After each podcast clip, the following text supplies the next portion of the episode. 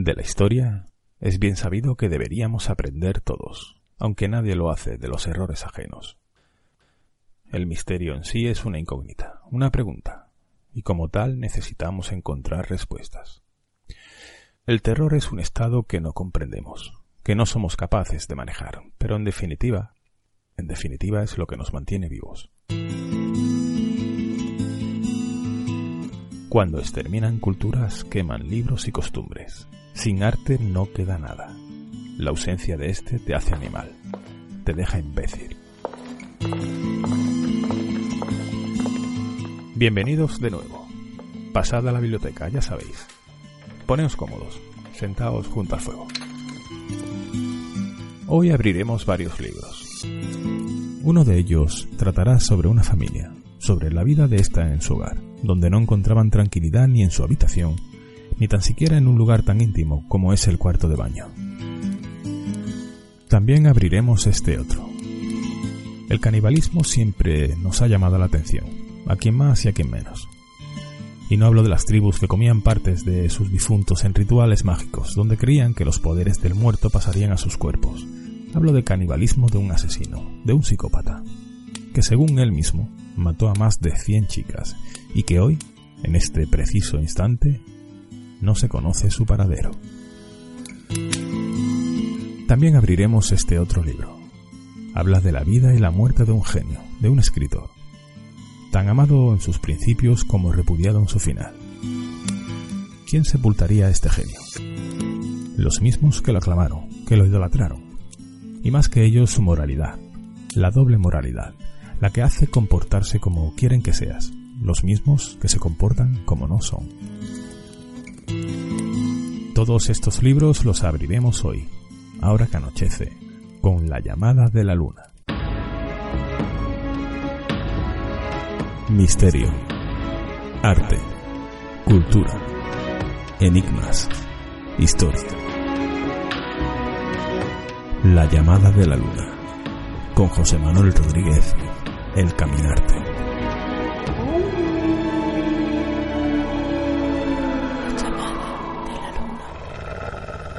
El canibalismo es algo que jamás dejará de sorprendernos, por su crueldad o por su brutalidad, o por ser a lo máximo que puede llegar un asesino a humillar y a deshonrar a otro ser humano.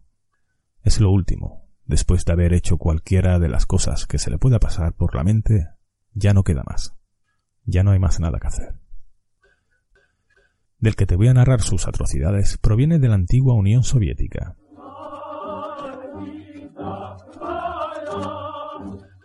no es quizá el más famoso de ellos, Chikatilo, que hablaremos quizá en otro podcast. El psico-killer de hoy se llama Nikolai Zumagaliev. Se le conoce por colmillo de metal. No se sabe mucho de la vida de Nikolai, quizá por ello sea menos conocido que otros asesinos.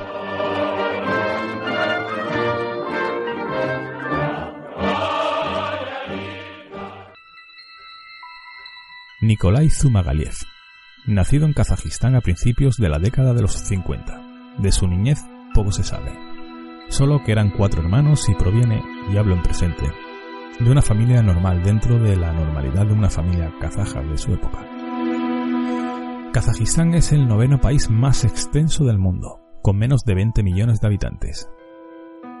Esto mismo serviría para pasar más desapercibido.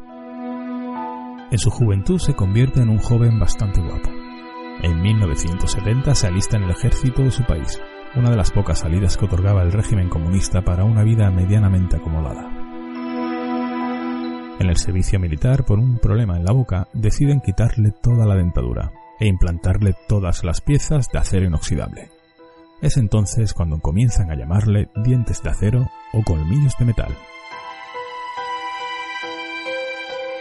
Sus juegos con el sexo femenino no se sabe ni cuándo ni cómo comenzaron, si tuvo pareja o si su primera relación fue con alguna prostituta, lo que sería lo más probable, ya que como tantos jóvenes en aquella época, con 18 años contrae la sífilis.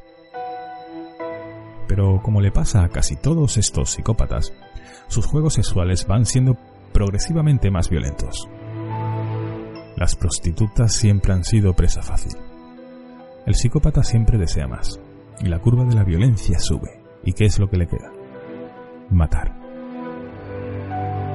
aunque en este caso no queda claro si mató por placer o porque para sus intenciones, que era probar carne humana, tenía que hacerlo.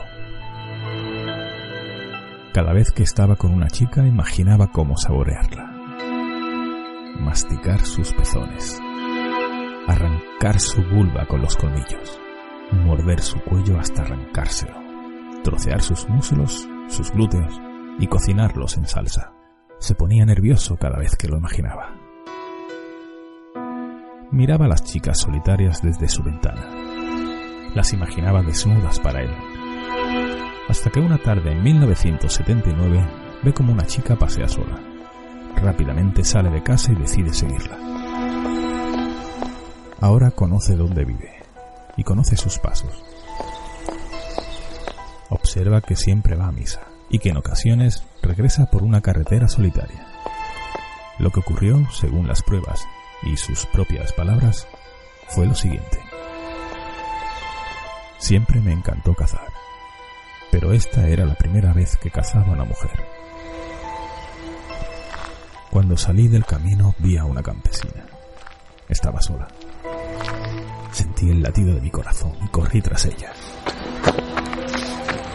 Ella oyó mis pasos, se dio la vuelta, pero la atrapé. Puse mi brazo alrededor de su cuello y la arrastré hasta un lado del vertedero. Ella se resistía, así que le corté la garganta con un cuchillo.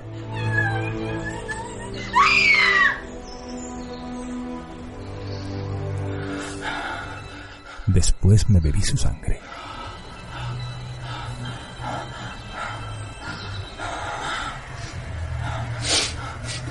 En aquel mismo momento, apareció el autobús de la fábrica que venía del pueblo y me tumbé en el suelo. ¿Te está gustando este episodio? Hazte fan desde el botón apoyar del podcast de Nivos.